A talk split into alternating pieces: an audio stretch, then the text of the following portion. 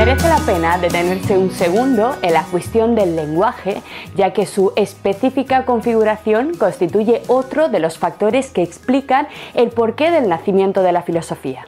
Como hemos visto en la sesión anterior, la recuperación del comercio llevó a los griegos a un contacto muy cercano con el mundo fenicio, que dominaba en aquellas fechas con sus célebres barcos el comercio marítimo del Mediterráneo, ofreciéndoles a los griegos la oportunidad de crear una nueva escritura.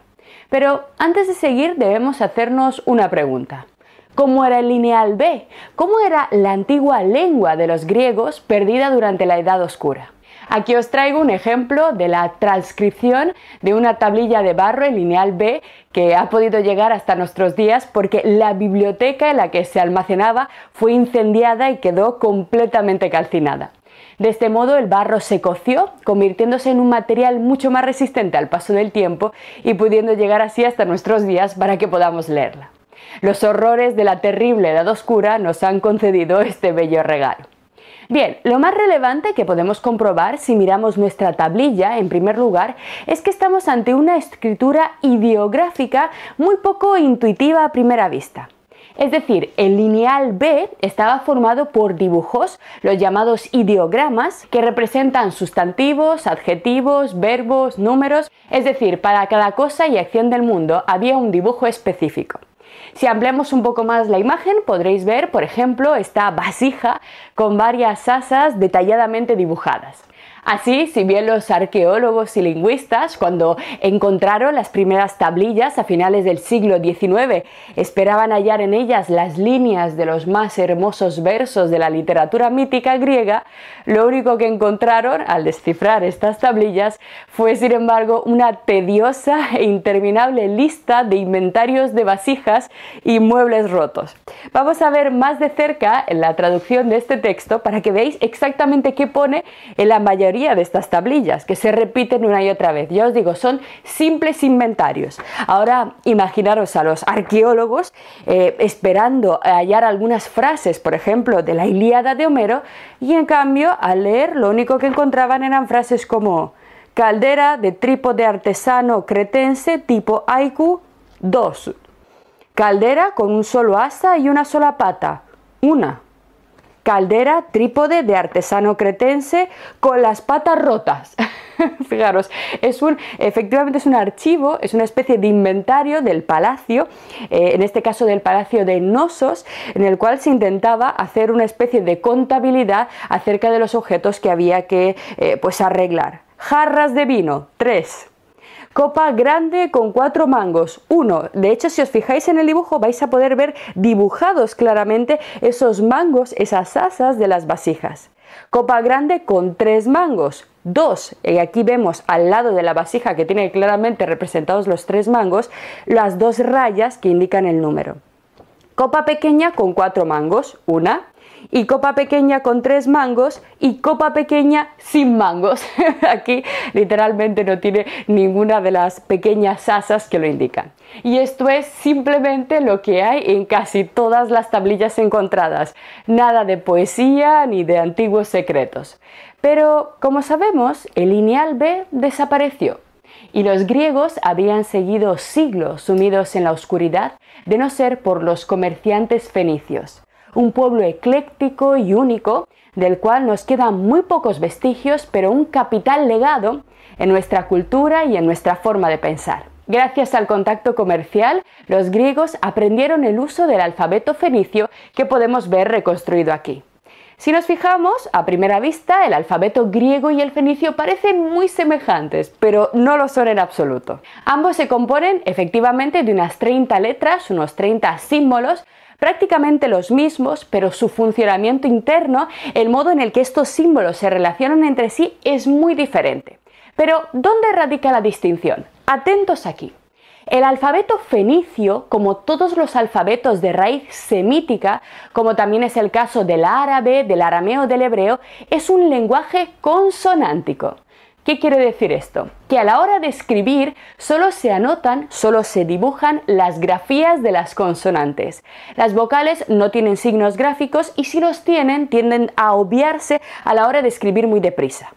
Un caso contemporáneo, para que lo podamos comprender claramente, un caso de lenguaje consonántico es el árabe. Fijaros, en esta imagen podemos ver una palabra escrita en árabe contemporáneo, en lengua árabe, y alrededor de ella una especie de puntitos o comas.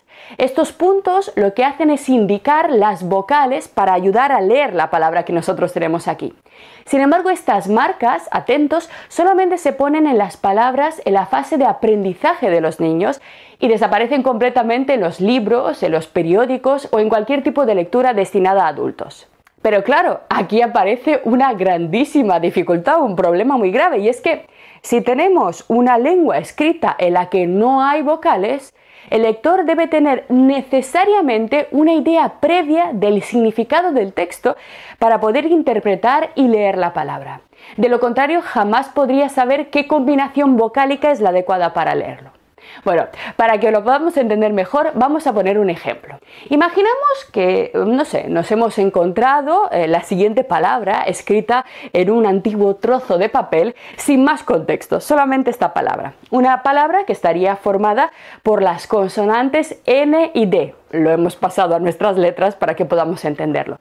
Así sería, de acuerdo, usando nuestras propias letras, el aspecto de una palabra perteneciente a una escritura puramente consonántica, a una escritura en la que solo eh, se escriben las consonantes y en la que se obvian completamente las vocales. Según las vocales que decidamos añadir a esta palabra, el significado variaría enormemente. Por ejemplo, podríamos leer nudo, nido, nada o anda, dependiendo de la vocal que nosotros añadamos.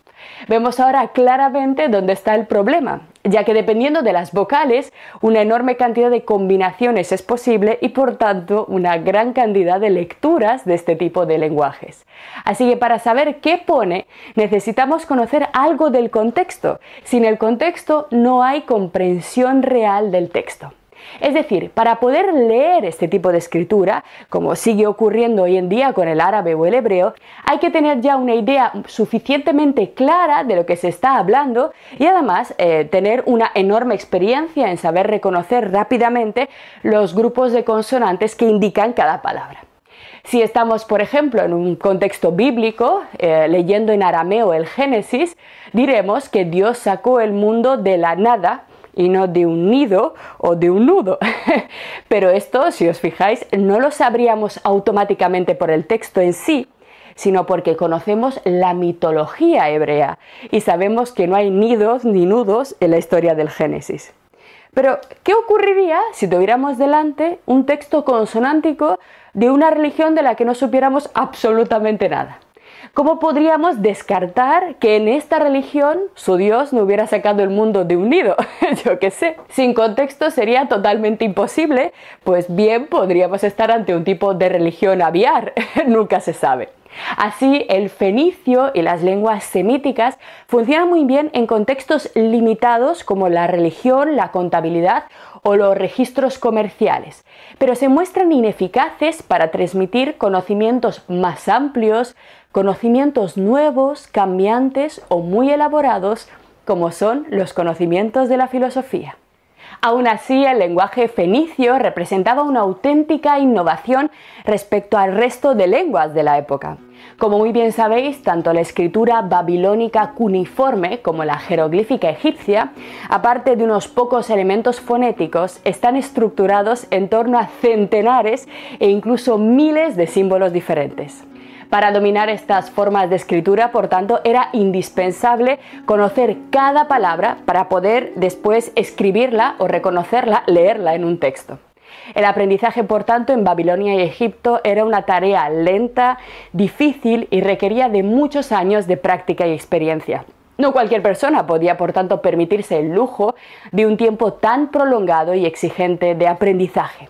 Por ello, en la época arcaica, la escritura era competencia exclusiva de los escribas sacerdotes profesionales, una élite social vinculada al ámbito espiritual restringida y muy reducida que atesoraba en exclusiva el acceso a los conocimientos más complejos, más avanzados y más precisos.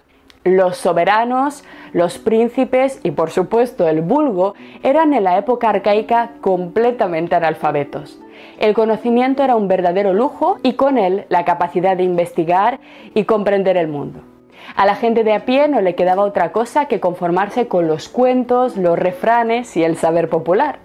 Los cálculos precisos sobre los movimientos de las estrellas o los sortilegios que llevarían el alma a buen puerto eran solo propiedad de los sacerdotes escribas.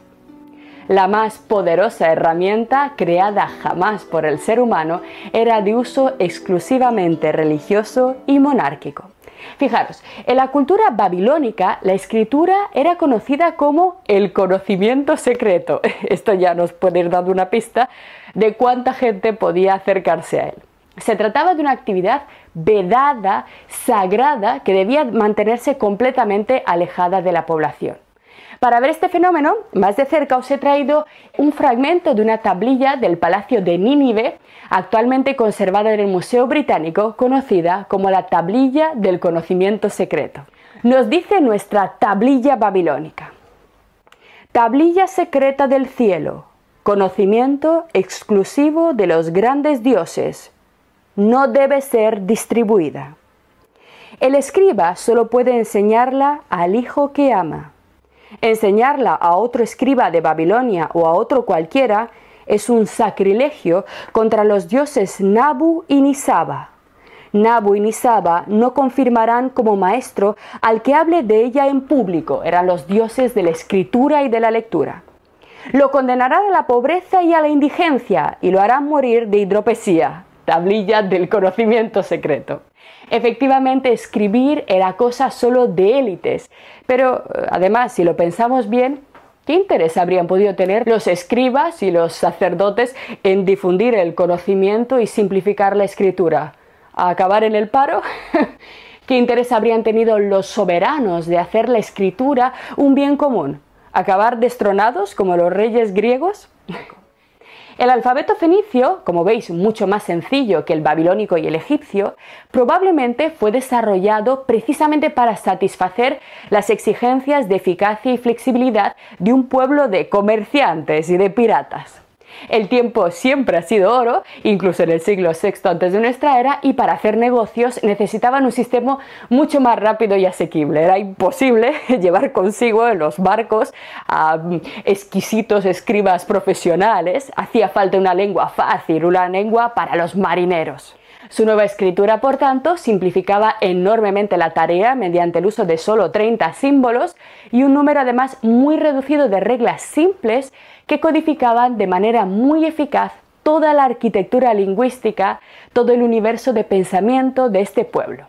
Bien, así, hacia el año 750 antes de nuestra era, los griegos se apropiaron de este magnífico tesoro, el alfabeto fenicio, y lo hicieron suyo, dándose cuenta además de un importantísimo detalle, y es que la fonética indoeuropea es mucho más sencilla que la semítica porque tiene menos consonantes y más vocales. La lengua griega, como bien sabéis, es de origen indoeuropeo y no semítico, por lo que no necesitaba tantas letras consonantes, así que todas las letras que sobraban, que eran las siguientes, ¿os suenan de algo?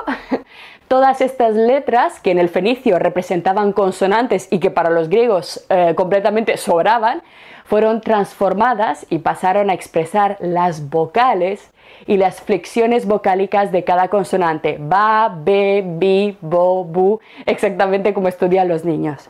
Algo que parece sin duda irrelevante, muy tonto, pero que revolucionó el mundo nuestro mundo, y sin lo cual la filosofía habría sido absolutamente imposible.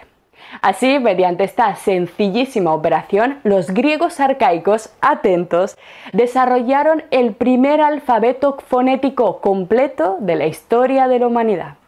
Frente a los sistemas anteriores, la lectura y la escritura ahora se convirtieron literalmente en un juego de niños. Para escribir solo hacía falta aprender un pequeño puñado de signos y a escuchar de forma atenta los sonidos de cada sílaba. De este modo, hasta un niño de 6 años podía aprender en pocos meses a escribir y a manejar de forma perfecta una lengua complejísima, a comunicarse por escrito y a dominar una habilidad que en otras culturas era algo que requería décadas y estaba reservado a muy pocos.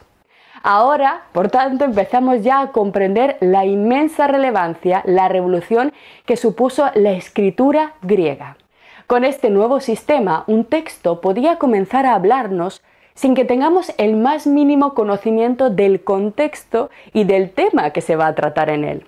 Ahora era posible poder leer y aprender de forma individual, rápida y desde cero acerca de cualquier cosa. Incluso podía ocurrir que jamás hubiéramos leído una palabra, que fuera la primera vez que veíamos esa palabra, y aún así seríamos capaces de comprenderla. Paisajes jamás visitados podían descubrirse y dibujarse en nuestra mente. Procesos naturales, métodos, técnicas, ideas. Por fin el ser humano estaba listo para entrar en una nueva era del conocimiento.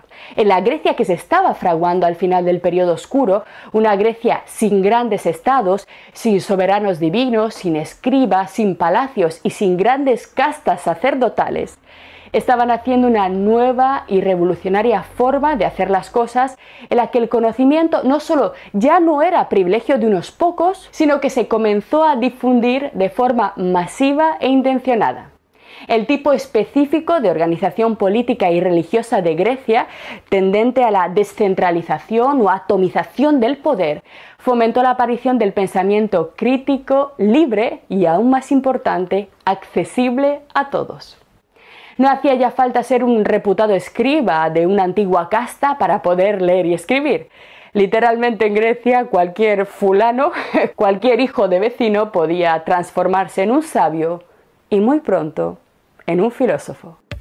Lo que acabas de ver es solo un pequeño fragmento de nuestro curso. Si quieres disfrutarlo en su totalidad y descubrir muchos otros cursos, también de historia de la ciencia y de historia del arte, visita nuestra web anamilecam.com. Y recuerda, este proyecto solo es posible gracias a nuestro programa de microfinanciación. Si quieres apoyarnos, conviértete en uno de nuestros micromecenas en Patreon. Desde solo un euro al mes nos ayudarás activamente a seguir difundiendo la cultura. Gracias.